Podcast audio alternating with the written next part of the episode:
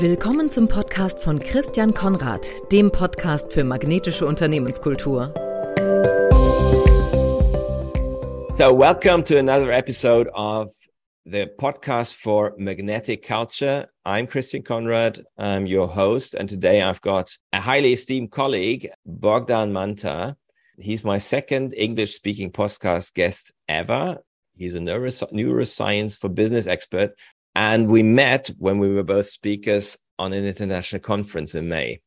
I was inspired by Bogdan's session on psychological safety and decided to invite him to the podcast. He's the founder of the Essential Experts and Inward Learning, both based in Amsterdam and both focused on enhancing employee engagement. So there's a clear, ma- clear match with what I am about. And without fur- further ado, um, a warm welcome to you, Bogdan. Thank you so much, Christian, and hello to everyone. Um, I'm. Uh, it's really a privilege to uh, to be your second English speaker, uh, um, English speaking uh, guest, and uh, it, it's always great when you know you bump into someone at a conference and you exchange a couple of uh, phrases, and you realize that you know you're kind of thinking in the same way, you see things in the same way, yet you look at them differently, which I always find the best way to to to learn and grow and develop. So I, I just enjoyed so much our conversation we had at the conference. So uh, I'm uh, really happy to uh, to do this together. We both um, share a passion for enhancing employee engagement in organizations. So my first question to you is why engagement? Why is engagement such an important thing for businesses to focus on? Well, and it's a very good question. Um, it leads always to that very specific uh, um, um, mantra where we say that uh, the talent of, of an organization is the actual soul of an organization. Now, the organizations truly act on that. Some of them are saying that, some of them are actually acting on it. Uh, but when we're talking about human capital, uh, automatically we're talking about motivation. And that motivation will, as a result, keep them engaged. And that engagement will, of course, result into uh, employees staying in the organization and also being productive in the organization. So we link everything to the bottom line um, as a result.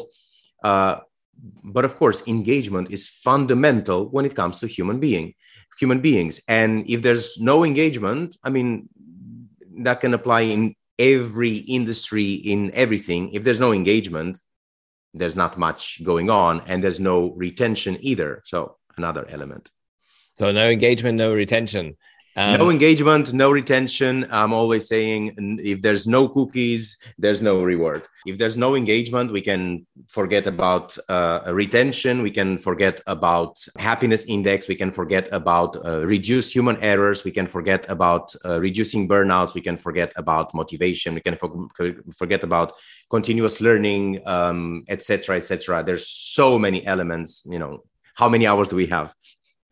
I, I read, I think last week, a quote by Jack Welch. He said, You only need three things, uh, three, three key performance indicators. And one of them is retention. The other one is, is profitability and cash flow. But, you know, that's, that's it. And I thought it was interesting some, some sort of slightly more old school managing guru saying that probably in the, in the 80s or 90s because christian that will never change right? I mean let's look at the cost of uh, uh, changing an employee and you know depending on where they are uh, in in you know in, in in in the corporate ladder and the amount of time that is needed to not only to find a new person but to train the new person right? We're looking at months and months and months. I think it's seven months for a manager if i'm not mistaken.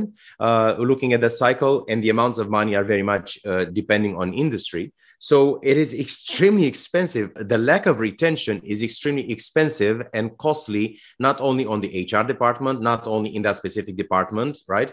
Um, not only on the specific product or service that is being impacted, but also overall on the culture and the organization. So retention is fundamental. Therefore, engagement. It, it's funny because I feel like we're talking about in my head. There's like mathematical equations. You know, one plus the other equals the third.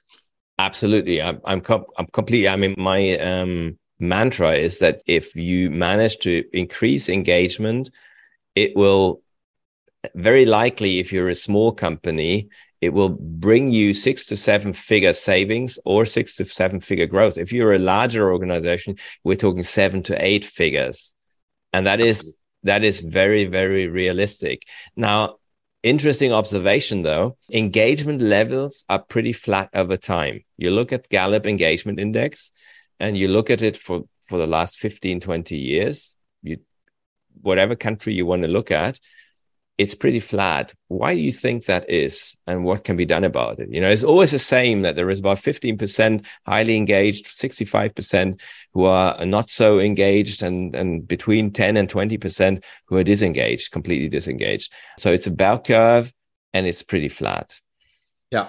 Um, those who know me, they know that uh, you know when we talk about very specific um, consumer psychology, consumer behavior, because basically that's what it is. My answer to a lot of question is it depends, and it depends on so many different factors. It depends on history, it depends on context, it depends on uh, culture, social uh, uh elements, etc., etc usually i stay away from uh, general uh, research um, because for me that's not enough. And overall and over time maybe that is constant or stagnant but i'm always uh, thinking practically if there's an organization uh, that has 80% engagement and three others that have 30% engagement overall that shows a stagnation uh, then if i'm looking at an organization with 20000 employees mm-hmm. and they have uh, a 30% engagement rate versus 20 organizations with 10 employees who have 98% engagement rate when you book that together then of course you know the ratios will will change and you know in, in, in neuroscience we always think a lot about fallacies and research um, and I always say, beware of shallow research and the human condition between correlation and causality. So I always take these things with a little bit of, of, of salt. However, and I'm always saying, however, it is very interesting to look there at engagement. And of course, over time, there will always be some sort of stagnation because we're focusing here a lot on motivation, and that motivation needs to happen constantly over and over and over and over and over. And how many organizations succeed to keep that motivation level at such a high level continuously and constantly? It's a very difficult thing to do. And you know, because we both love quotes, this reminds me of one of my favorite quotes from Zig Ziglar, who said, People, people often complain that motivation doesn't last. Mm-hmm. Well, neither is bathing, which is why we recommend it daily. Very nice. I love so, it. Yeah, yeah, yeah. You know, uh, so, result, so, so, so you can't just do an initiative for engagement and then think that that will last, which I'm in full, full and hundred percent agreement. Which is I, which is why I work with a habits based approach. Yes. You know? I mean, I I support management teams and team leaders, but particularly management teams in developing core habits that will drive engagement. Uh, because that the elegant thing about that is it, it's hard to develop the habits. Once you've got them it's a pretty automatic thing you know? It's pretty sustainable. You just need to up, uphold them and check yourself and hold yourself accountable. But once and you, you know, are there the the challenge in today's world uh, and we're not going to go well we might go into generational differences but we're not going to touch on that yet. But of course the younger the generations the less the patience. We want everything to happen tomorrow. What solution can you give to me that i to, that i immediately have engaged employees tomorrow? Well when it comes to engagement and to you know to uh, behavioral change as you mentioned that's not something that is done overnight that is something that is done over time. Uh, we're talking about neuroplasticity. We're talking here about repeating the same, going on the same pathway and enlarging those communication pathways between between neurons, mm-hmm. and that it takes time. That takes a lot of repetition. That takes a lot of effort. Um, but of course, we're always aiming for behavioral change. And it doesn't mean that the moment that behavior has changed and people are engaged, doesn't mean that our work has ended. It means that from that point on, we need to continue to keep that uh, behavior going in that direction because then otherwise the behavior can change back to uh, a lack of engagement or to disengaged employees so it's something that we need to do constantly and continuously and i think also that you can always improve on i think even if you're Absolutely. on a high level I mean that that's something on an individual level that my my personal biography just teaches me. You know, you have maybe developed certain certain habits and things have worked out well, and then there's a new challenge, and that happens to companies as well market disruption, innovation, new player in the market, whatever, and all of a sudden you need to you need to uh, change and you need to adapt, and your engagement levels need to need to, to keep track with that Absolutely. as well. I would like to focus in on one I th- what I felt feel is very important aspect of engagement and that's that's what you spoke about at the conference when we met you you had a session on psychological safety and um, i would like to go into a little bit more detail on that explaining maybe having you explain what emotional safety actually is why it is so important in the context of employee engagement and loyalty. Um, yeah that's basically my my aim now to circle around that a little bit more yeah. Well, I mean, we're talking a lot about psychological safety, and nowadays it's not something new uh, that always existed. It's just a new, uh, a new hip uh, um, term. Um, a few years back, that was unconscious biases. Now I see people without any experience in challenging the the name of unconscious biases because apparently it sounds racist people should first learn psychology and understand conscious and unconsciousness and then come with such claims but that's a different story. Um, but one of the things that i always like to do is to try to make things as simple as possible for everyone to understand right? Uh, let's not complicate things. And psychological safety very simply means feeling safe to speak up in the organization right? And again because i said that i love equation equations and and math although i'm terrible at it. Um, we are human beings who have feelings. As i always say we are not thinking machines that feel but we are feeling machines that think. A quote from one of my favorite neuroscientists. Love and we that. can talk about Love what that. that means. But mm-hmm. basically as human beings we feel. And there's a right pyramid of, of fundamental needs and you know safety is one of them. So if feeling safe is one of the most fundamental human needs to put that into a working environment feeling safe to speak up is a fundamental uh, uh need that someone needs inside an organization. Therefore that is what we call psychological safety to start with right? But it starts with feeling safe to speak up. It starts with feeling safe to to be yourself. It starts with feeling safe to contradict someone to bring up your own ideas and not to be closed down um, not to feel that there's microaggressions happening uh, against you. Um, and all that that's basically what we call psychological safety. Very good. Yeah. To add to that that is according to Google's research project Aristotle, that's kind of the basic thing that you need to have effective teams Absolutely. and effective organizations. So if you don't have turning that around, if you don't have psychological safety, you cannot be, build effective teams and you can't be effective in the organization because people will hold back, they will cover their asses, they will all the rest of it, you know. They will they will try to avoid pain, but they will invest a lot of energy in avoiding pain Plus, it will have a negative um, impact on them feeling engaged. I mean, to put it very safe, simply, you can't right? feel We're, engaged we're talking here about the fight or flight response, uh, a very human, uh, mm-hmm. uh, a very primal response. If I feel unsafe, I will go into what we call people know it as fight or flight response, freeze, flight, fight, fawn. You know, there's different ways how it happens, but we will go into a primal response to that danger, right? Feeling unsafe. As a result, my primal needs, uh, you know, there's a lot of uh, hormones and neurotransmitters are there invoked, but of course, we're talking about uh, norepinephrine or noradrenaline and adrenaline um, and next to that, we're talking about cortisol, which many people call the stress hormone. Unfairly because without cortisol we wouldn't be able to wake up in the morning or survive but that's a that's a different topic. But the moment your your your body is being you know invaded by uh, noradrenaline and adrenaline and cortisol because you feel unsafe as a result not only that you feel physically you will you know you will damage your health long term but cortisol is diminishing cognition Therefore, mm-hmm. if I'm feeling unsafe in the organization, how do you want me to be productive when I'm in a primal response mode? How yeah. do you want me to not to make human errors when I am invaded by cortisol and I'm afraid? How do you want me to right? How do you want me to be productive? Basically, it Im- immediately impacts bottom line, productivity, uh, creativity, uh, collaboration, and everything else. So sometimes people are saying, "Oh, why do we need people to feel psychologically safe? Well, do you want them to work? do you want them to be productive? Do you want them not to make errors? Then they need to feel psychologically safe to begin with. Otherwise, you can forget about all these topics."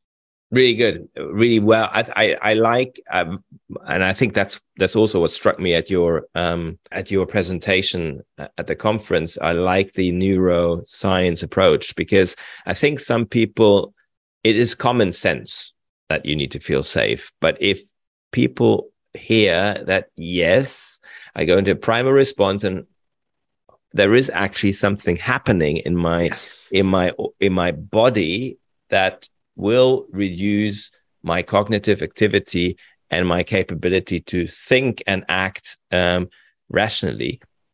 Such a good way of explaining, just basically telling what is actually going on and what's happening.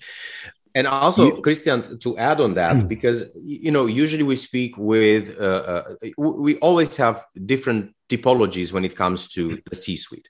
We have uh, uh, uh, C-level executives who care about their employees and they care about their psychological safety. We have C-level executives who care more about retention and as a result, they understand that to have retention, they need to have their employees feeling psychologically safe. But we also have C level executives who care about the bottom line. And when you explain to them that the bottom line, again, as a mathematical equation, is very much impacted negatively by the lack of psychological safety, maybe they don't care so much about the psychological safety, but they become interested in it because they understand that it impacts the bottom line. Which so, is fine right? which is fine right? And again I, I, one is not right well i mean some of them are shouldn't happen but each organization and each professional has their own scale of values and their own way of working and what we want to want to, what we want to explain is not only what happens to human beings but also what happens to you know other you know uh, a part of, of your organization and the result or impact in every single area of your organization and i always say which person are you so I can know exactly how to explain it to you. Just let me know, and it's fine. I'm going to explain it in every language.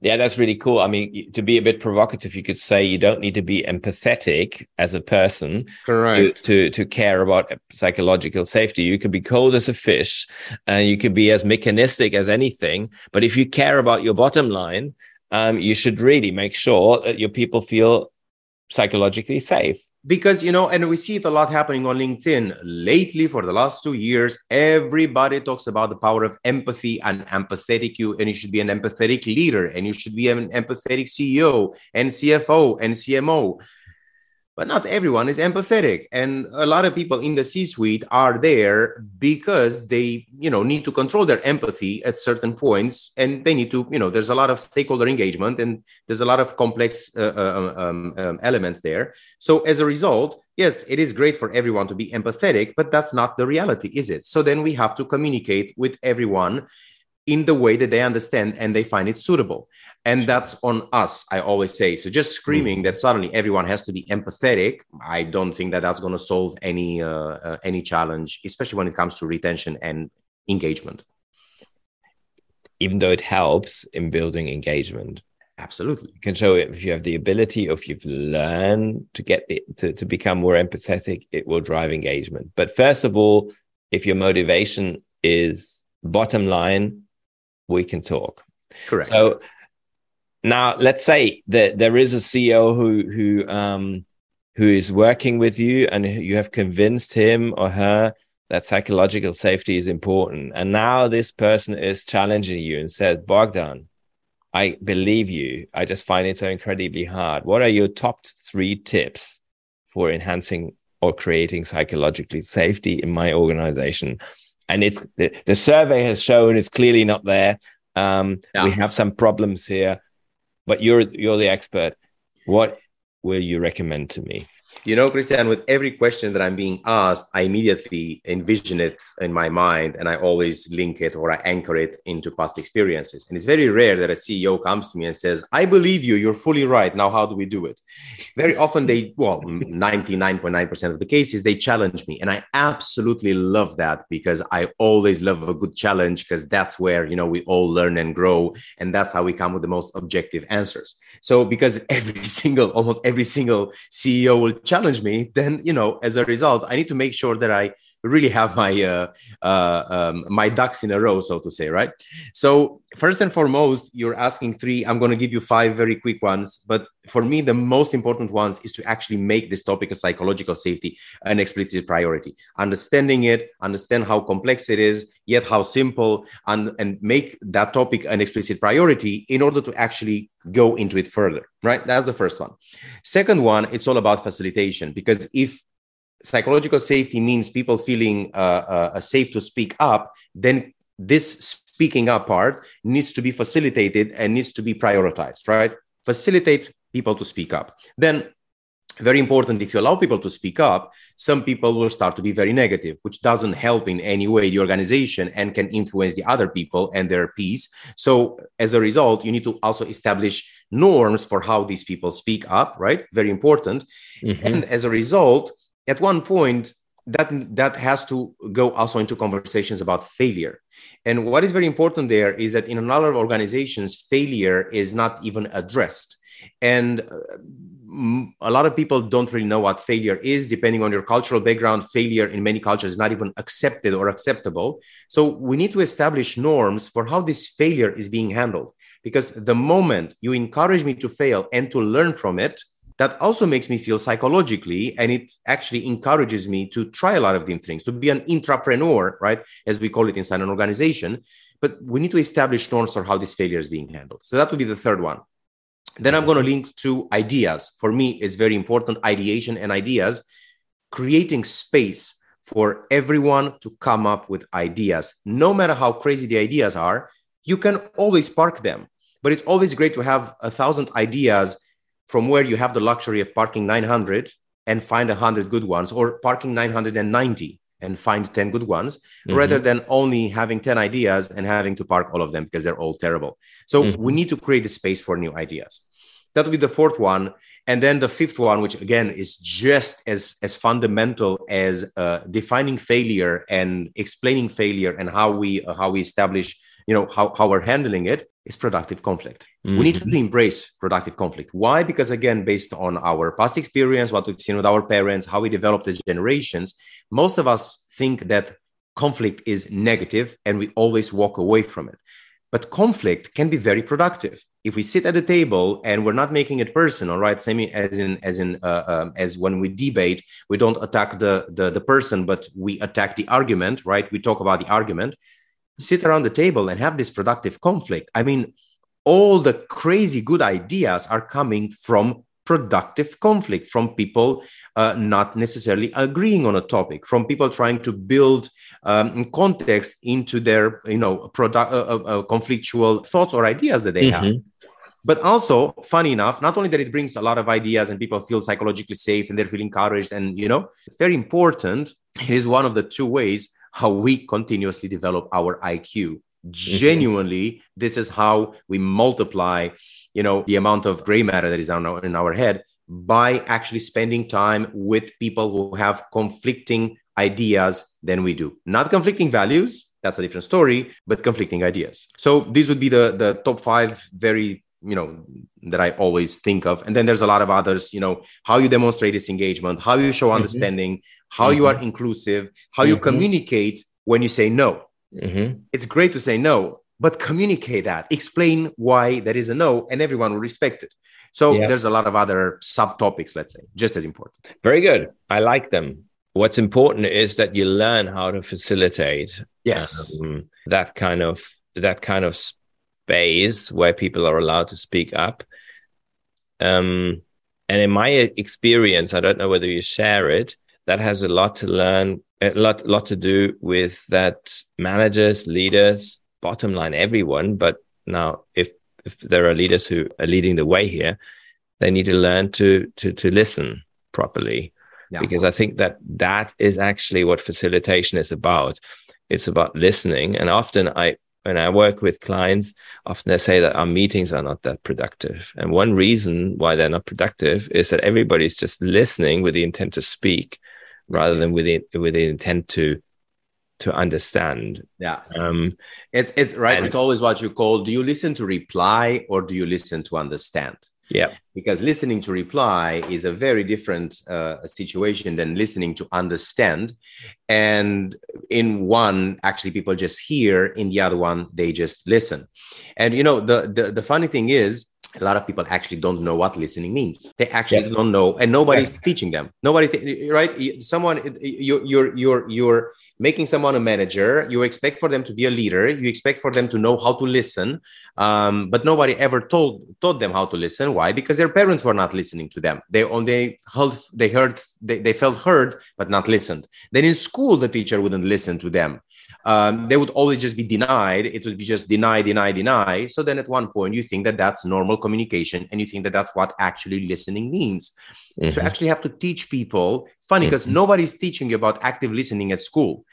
Um, terrible. Same way as nobody's teaching you about, uh, you know, facilitating or debating or public speaking, maybe debating, but I think this should be topics in, you know, communication Absolutely. should, should be the basic things in, in, in every, in every type of education mm-hmm. and and it isn't it isn't and you know what i'm always because i always try to explain very very simple to people the difference between uh, listening to reply and listening to understand when you listen to understand when the other person finished talking you don't mm-hmm. immediately go over the person because you still need time to take in what they said. There is exactly. still a little bit of a pause where you're still processing what the person said. You're taking it in. Then you're framing your answer, not your reply, but your answer based on what the other person said. And then you're responding. The other one is you cut the person off, or you don't even, the person didn't even finish talking, and you're already replying. Now, mm-hmm. unless your IQ is very high and you have that very fast processing speed, some people have that, but it's very True. rare. Otherwise, you're listening to reply, you're not really listening to understand and to respond. Mm-hmm.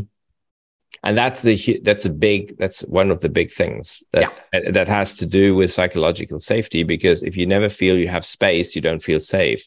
You're right. So um, people who have the who have learned the skill of listening people open up and they feel because they feel safe, they feel they can trust, and that changes the game. My favorite quote of yours is, and you have to tell me who it is by. You just you just mentioned it. We're not thinking machines that feel; we're feeling machines that think. From a neuroscience perspective, what is the significance of that notion? You know, uh, uh, you can just skip over it and say, "Yeah, this is very witty," um, but there is more to it. I would, yes. I would say, right? Yes. Well, it is very witty, and there's a reason that uh, I always use quotes uh, because quotes actually are impacting the subconscious part of our brains in ways that a few other, you know, tools, as we call them, uh, persuasive tools can. Because easy to remember, twenty. I think from what I remember, um, twenty-seven percent increase rate of memorability. This is the quote from one of my most favorite neuroscientists, Antonio Damasio. I had the honor and the privilege of, uh, of, of meeting him. And the reason he said this, we are not thinking machines that feel, rather, we are feeling machines that think, is because up to 97% of our decisions are based on emotions. And I'll say that again up to 97% of decisions that we make are based on emotions. So, usually, when you say this, especially to cultures which are not necessarily very good at um, expressing their emotions, secondary emotions, and feelings, they will always deny it. And they will say, No, I'm a very rational person. Well, no, you're not. Because if you don't have emotions, then something is fundamentally wrong with your brain. And the reason he said that was because they did a lot of experiments, they did a lot of studies. And they did studies with volunteers who had, for different reasons, they had their limbic system, right, where we process emotions, produce and process emotions.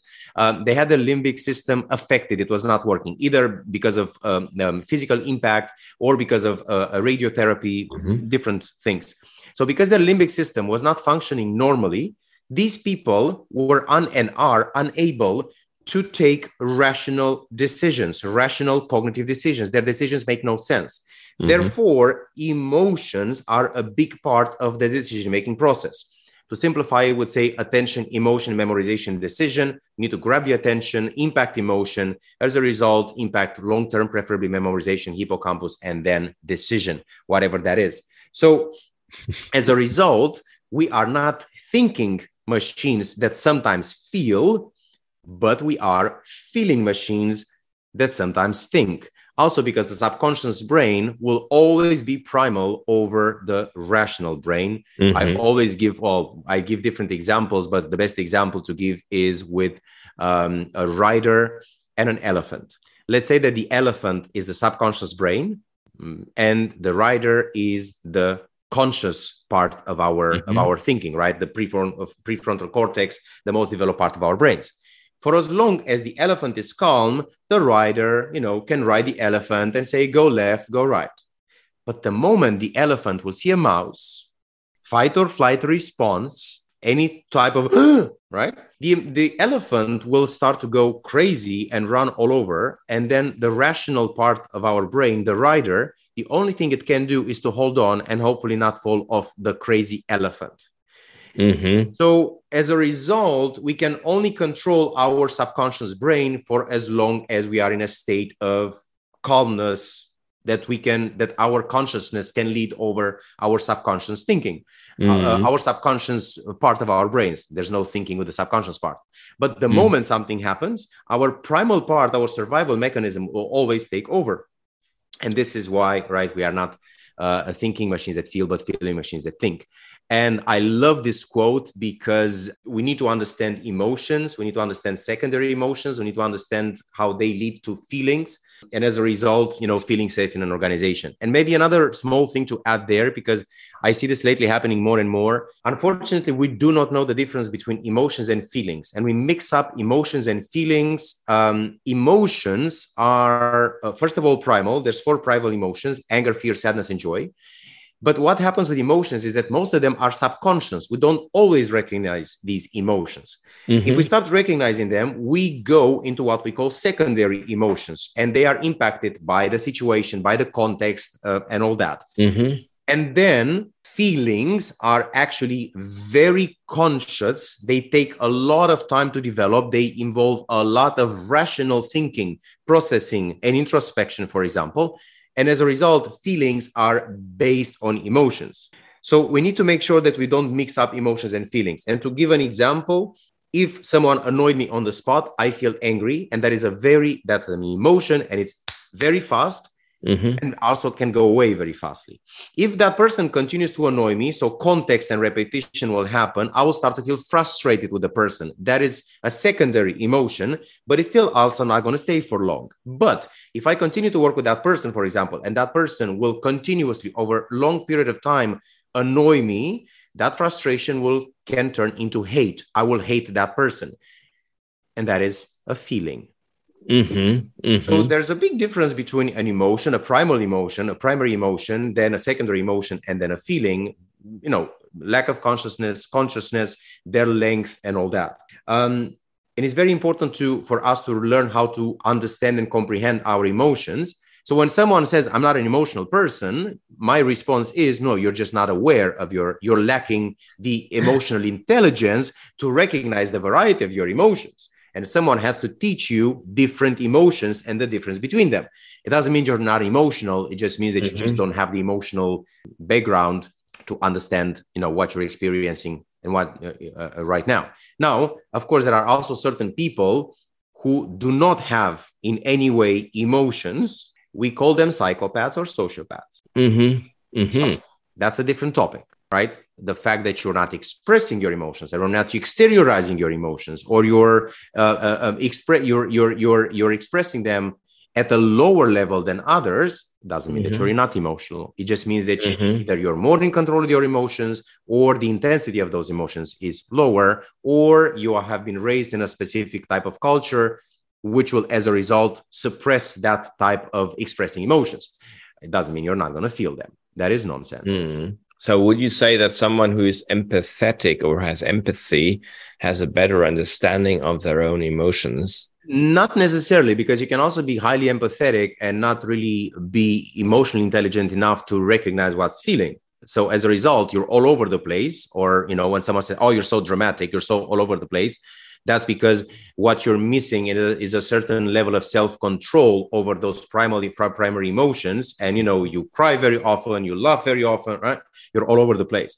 And but of course that if you have the right uh, if you want to learn how to control those emotions you're still going to be empathetic but you're still also going to be more in charge with you know those uh, responses. So it, it, there's a lot of things going there.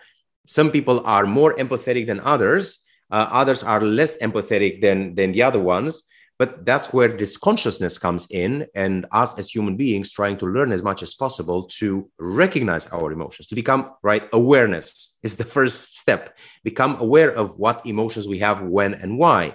Then how do we accept those emotions? Then how do we work with those emotions as we have them? And then the final step how do we control or how do we work with those emotions sometimes i hear people saying oh i need to suppress my emotions how did that ever help anyone ever mm. you don't suppress them you work with you you you acknowledge them you recognize them you accept them you try to understand why and then you try to work with them and that's mm-hmm. what we call controlling them mm-hmm. suppressing them i don't know that ever worked so very interesting because also in the context of psychological safety and engagement um, you just differentiated empathy and emotional intelligence and emotional intelligence is something that you can learn. I guess some people are born with more or less, but you can learn it. Um, and it means being in charge of your emotional responses. Yes. So um, yes. the first step is to to be aware of them. Yes. It, um, it the second thing is, is then to accept them and then to to work with them or you know use a su- suitable response to your emotions that you have registered because christian again I, am always uh, saying like a mathematical equation. Someone being if you call someone emotional it means that that person is a little bit all over and that person mm-hmm. is responding prime primarily you know in a very primal way to things where you would say well maybe you sit a little bit on your hands and you think about it. You let your emotions flow. You go for you know you you you do around around your building and then you come back right? That's what you call someone emotional. Emotional intelligence means that you have the intelligence to kind of deal with that primal uh, emotional response. Again putting it very in a very simplistic way. Again uh, if there's neuroscientists uh, listening or psychologists uh, listening i'm trying to make these as simple as possible for everyone for all of us to comprehend. Sometimes i have to sacrifice on the um, uh, neuroscience or the uh, um, you know neuroscientific explanation of a specific thing. Um, but it's always important to to adjust the way we communicate to people who who listen. Uh, if I'm talking to experts, of course, I'm going to use a different vocabulary, but I usually try to stay away from from experts because then things become very complex and I get a headache. Mm, agree, agree. Yeah, um, I think it's it's the highest highest art is to to keep things simple, simple. without being yeah. simplistic, right? Yes. Yes, very well said. Your your mission and that's where we are in agreement and where we're very close is to enhance employee engagement in organizations. How do you go about it? What do you do to do that I read that on your website that that's your mission. So yeah, yeah. well, that's that that that is one of our missions because of course we focus on employee engagement. We also focus on applied neuromarketing, content strategy. We do uh, a lot of video production, also based on emotions. Uh, uh, we focus primarily on effective leadership communications. Uh, there's a lot of things that we do. Um, it always starts with communication, and I'm always saying you can never over communicate. And that communication is the most important element in everything from my point of view. And first and foremost, in order to even address any sort of employee engagement, it goes back to basic communication and understanding how we communicate, what we say, how we say it, when do we say it, why do you say it? Um, is the other person understanding what you mean or not? Um, so it starts it starts there, and then of course for us it is very important to have engaged employees to have professionals, human beings who wake up in the morning with a smile on their face, excited to go to work, excited to see their colleagues, excited to work with their team, happy to see their manager, um, excited to uh, uh, uh, to have new ideas. And when the when the the the the the, the job uh, the the day is finished, they go home with a smile on their face, excited to go on with their afternoon or evening, and then looking forward to the next day at work. Um, and that's kind of what we want to to achieve. It's very difficult. So it's not impossible. again you said you start with communication. You what start. would be the what will be the process? Now if i if i again i go back I, am the um, i'm the ceo um, of the organization that you've convinced that um, psychological safety is important and you want to go one step further and you want to um, run a program for building employee engagement. You have a notion for however you have it, you've measured it in some way, you've done a Gallup survey or whatever, and you figured out that you're not where you want to be. Yes. If I work with you, what would you what would you do with me? The first and foremost and the biggest the biggest step is understanding. Mm-hmm. Um, whatever documents, whatever things they will give us and say, we've done this, we've done this, we've done this, we always take it with a little bit of salt because things are biased. And especially when people are doing things inside their own organization, they are super biased. So then what we do is we, con- we, we, we ask ourselves underlining questions. Why? Why is this happening? Why did this happen? Why, why, why, why, why? It's the same way as going to a psychologist and doing cognitive mm-hmm. behavioral therapy and the psychologist keeps on asking you questions sometimes similar questions in a different way for you to come up with different answers. So we're trying to get everything out of them. We go into surveying we go into talking to people. We listen to understand basically mm-hmm. first and foremost. Mm-hmm. and that is a major part is the same way as as going to a project first and foremost you need to understand the target audience. What do they want? Mm-hmm. what they don't want. How do they feel? Do they know what they're feeling? Mm-hmm. uh, are they giving you answers based on the fact that they're scared at that point of view? Are they scared of even talking to you right? So that's what it starts. Mm-hmm. we say please let us talk to your employees. Please allow us to walk freely to understand what is going on because very often they think that the reality is totally different than the reality is actually there and it mm-hmm. happens you know with the c suite it happens with the employees and that's the first thing then what we do is we come up with an analysis and we sit them we, we sit down with them and we say are you aware that this this this this this is happening and that's where mm-hmm. you get a lot of aha moments because most of the times they're unaware of what is mm-hmm. actually right the underlying the iceberg right the mm-hmm. underlying situation very often things can stop there because once they have that awareness they already know what to do they don't need us anymore mm-hmm. if they want to mandate us further then we're building together with them a program where we bring the experience and the knowledge of how human beings function group dynamics generations and all that mm-hmm and they are on the other side of the table where they know the reality in their organization. It has to be a co-creation.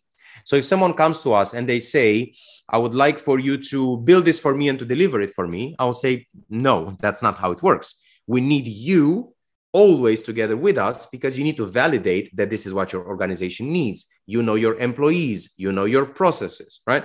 We know what happens from a different point of view. So we always come together. Mm-hmm. that co-creation is very important being very honest, being very direct, always questioning each other, but not with the purpose of saying, I want a discount or yes, but you said, but questioning ourselves and challenging ourselves in order to constantly improve and develop this uh, uh, journey of employee engagement. So okay. It takes so, a lot from an organization. Uh, very often they will say, We don't have the time. And I'll say, Well, if you don't have the mm-hmm. time, then you're not interested in engaging your employees. Absolutely. They, they, I think that's what I often what I often encounter as well that yes, first understanding is there. This is important. Um, but then they shy away from the work it actually takes. Yes. Um, and it's it's fairly comprehensive because you need to you need to un- analyze what the system uh, and the framework is like because and then you then you need to go and shape the the the paradigms um, sometimes there needs to be a change in paradigms the way you view people, for example, and then you need to change behavior. And we always need to challenge ourselves. And you know, very often when we when we speak with with with uh, with partners, with business partners, um, they always have this big, well, shock realization, surprise. Uh, what do you mean that we need to challenge you all the time? Well, you need to challenge us all the time because although we are experts in a field, we are just as biased as everybody else so if we come thinking with a curse, we come with a curse of expertise and a curse of knowledge, thinking that we know already your problem just because uh, you appear to be like another client we worked with, then we are going to go into very bad, very specific biases. So we want them to challenge us on the other side because we constantly need to challenge each other to make sure that we are as objective as possible building up a solution tailored to you know to the to the employees to those mm-hmm. to the mm-hmm. group dynamics rather than us thinking that we already have the solution and actually just coming up with ideas we are always very careful to stay away from ideas which are subjective and we want to always focus on solutions which are mm-hmm. very objective could you give examples of organizations that you have worked with that that um, have significantly improved engagement um, through the work that you've done? An, the moment we start working with an organization, the first thing we require is a non-disclosure agreement. Mm-hmm. The there's a couple of reasons for that. Reason number one is we want to be, uh, we want to feel not like a fish in a fish tank, but a fish in the ocean. And the mm-hmm. moment to sign a non-disclosure agreement, we know that we can talk about everything in that protected environment, mm-hmm. and we don't have to be in any way scared of the fact that we're going to say something somewhere else. That's the first thing. The second thing is it always allows the partner to see how trustworthy we are and how open we are because we are the ones who ask for the NDA. It's not them. Mm-hmm. Uh, but of course, once we sign a non-disclosure agreements, we're never going to mention, we're not going to mention brands. The second, re- well, the second, another reason why we sign non-disclosure agreements is because very often someone will say, "With what other customers did you work?" Mm-hmm. And we just don't want to say it. Mm-hmm. So as a result, when we have a non-disclosure agreement, we don't have to because we're not allowed. I agree, but sometimes people are very happy and uh, give you a reference because you've been working with them. Yeah, and then usually what happens is that that company will recommend us to someone else, mm-hmm. but we will never use uh, never use uh, uh, brands. Uh, if you go on our website, you're not going to see any brands. You're not going to mm-hmm. see any case studies okay. for the simple reason that, and I, I know that in a way we are limiting our business. In a way that mm-hmm. is kind of limiting our business because someone will come and they will want to see successful case studies. They're like, mm-hmm. oh, there's nobody on your mm-hmm. website. I'm going to go away. Fine. That's not how we work we work very much on uh, word of mouth we work very much on mm-hmm. credibility we work very much on recommendations um, and we like it that way because Christian, we were saying it yesterday during the neuromarketing event. When we go into such mandates, as we call them, we are giving people superpowers. But then they have to choose if they will be become if they will become super villains or mm-hmm. superheroes. Mm. So as a result, we want to make sure that we work with superheroes, not with supervillains. And usually, when people recommend us to others, those superheroes are recommending us to other super potential superheroes and so on and so forth. And we kind of keep the supervillains away. For us it is very it is a value it is a fundamental value for us to teach these very specific elements of you know how human beings work how we interact how do we communicate and all that to actually help people not to manipulate them. Mm. because there's a lot of organizations who come to us and they want to manipulate their employees. And for us that is a hard no which is good which is good it, it's just how we function it's just how we work I, I wouldn't be able personally i wouldn't be able to go to sleep at night knowing that i've done something which will manipulate uh, uh, which will manipulate a group of people um, um, you know employees in an organization i simply mm. cannot sleep at night and mm. i hmm. like to sleep at night because i usually sleep really well very good so no no examples? No that's no fine examples. that's fine. Um but what i'm you, would you say would you would you say though yes. that you and that could be a different thing um do you know of organizations that you haven't worked with that you've just been in touch with or spoken to people with um, that have a very high level of engagement? And if so, what is special about them? You don't even have to name a name, but you could say, you know, I know an organization XYZ in this in this industry, yeah. and they have a very high um, high level of engagement. And the reason that I've discovered is XYZ. Yeah. Yeah. So the you know the the funny thing is that either we work with organizations who want to they realize that they have a problem and they want to work on you know the employee engagement part, and we work with organizations who already have a really good employee engagement. So of course they want to keep on developing and building that up, right?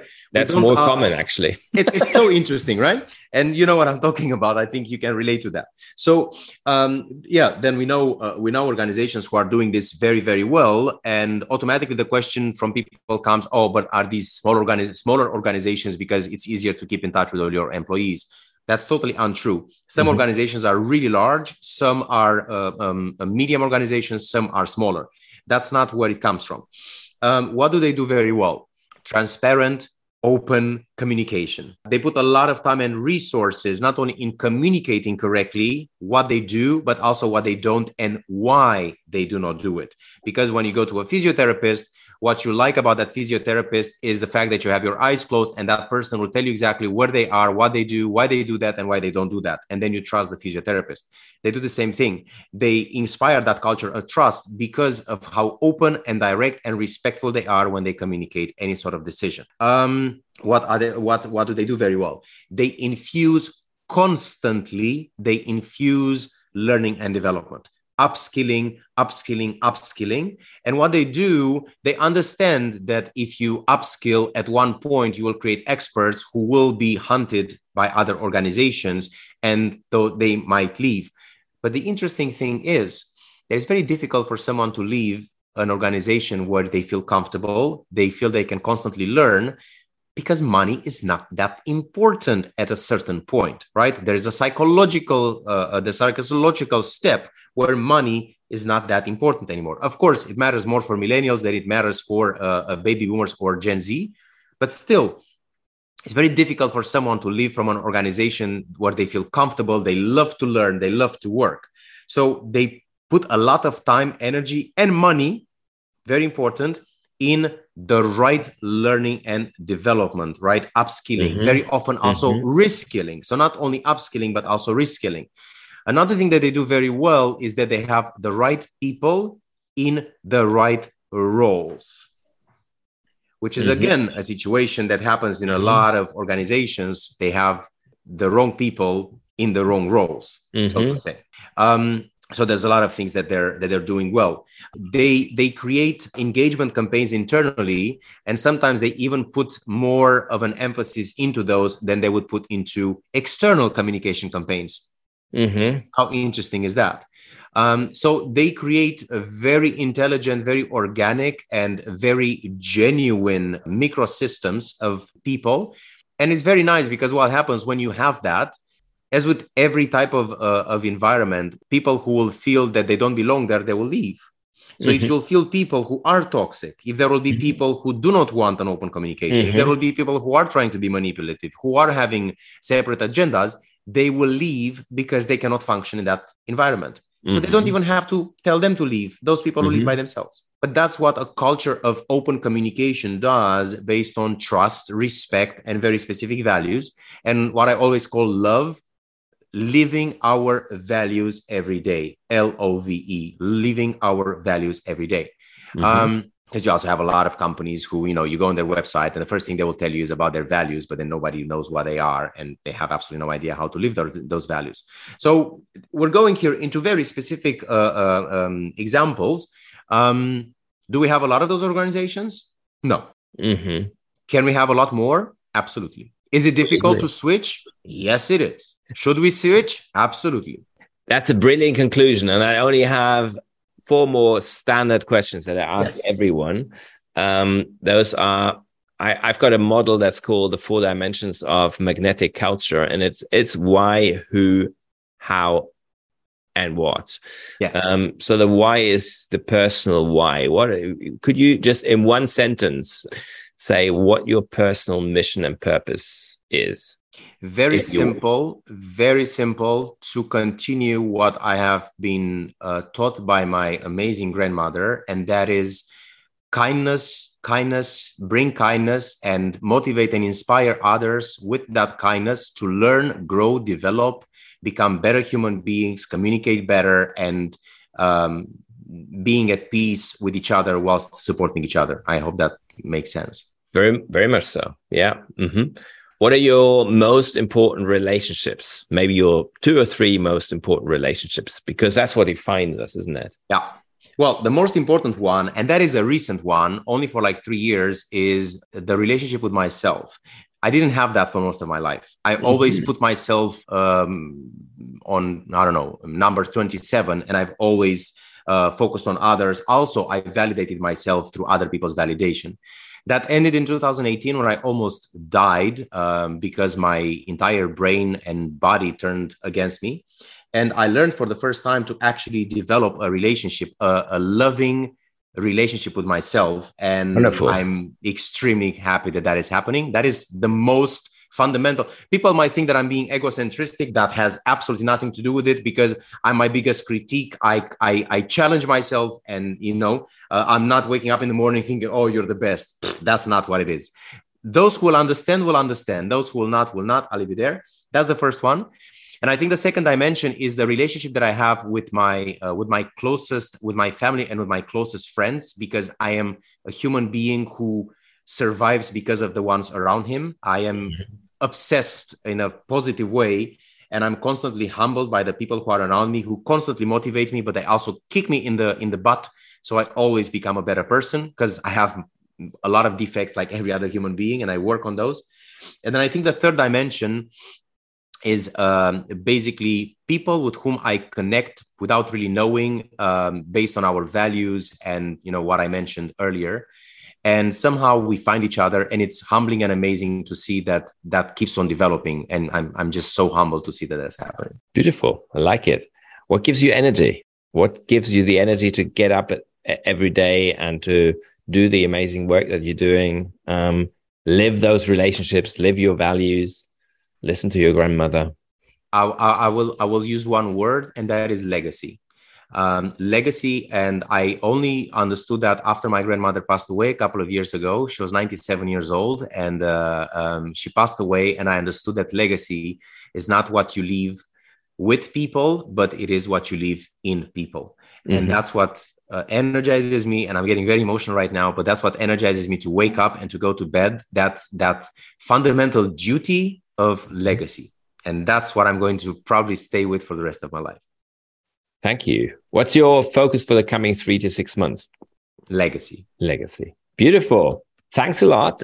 If people want to connect with you, what is the best way of doing so? You mentioned LinkedIn. LinkedIn. Uh, is LinkedIn. Okay. LinkedIn. We have a website we didn't although we are a specialist in website optimization we didn't optimize our website mm-hmm. because mm-hmm. we are like i said it's very much word of mouth uh, uh, they should connect with me on linkedin i always say connect with me mm-hmm. on linkedin uh, send me a message um, and very often uh, brainwaves telepathy everything works um, i always say people if we're meant to work together you'll find me uh, it's true fun enough but that always works beautiful thanks a lot for this inspiring conversation and um, all the best. And we keep in touch. Absolutely. Thank you so much for having me. And uh, thank you so much for these brilliant questions. I absolutely love the questions. Thank you. Das war der Podcast von Christian Konrad, der Podcast für magnetische Unternehmenskultur. Mit Impulsen, wie Unternehmen die passenden Mitarbeiter und die idealen Kunden anziehen. Dazu inspirierende Interviews mit Unternehmern, Entscheidern und Mitarbeitern. Jeden Montag und Donnerstag auf Spotify, iTunes und dem Kanal Ihrer Wahl. Bitte empfehlen Sie den Podcast weiter und unterstützen Sie Christian Konrads Arbeit durch eine Bewertung auf iTunes.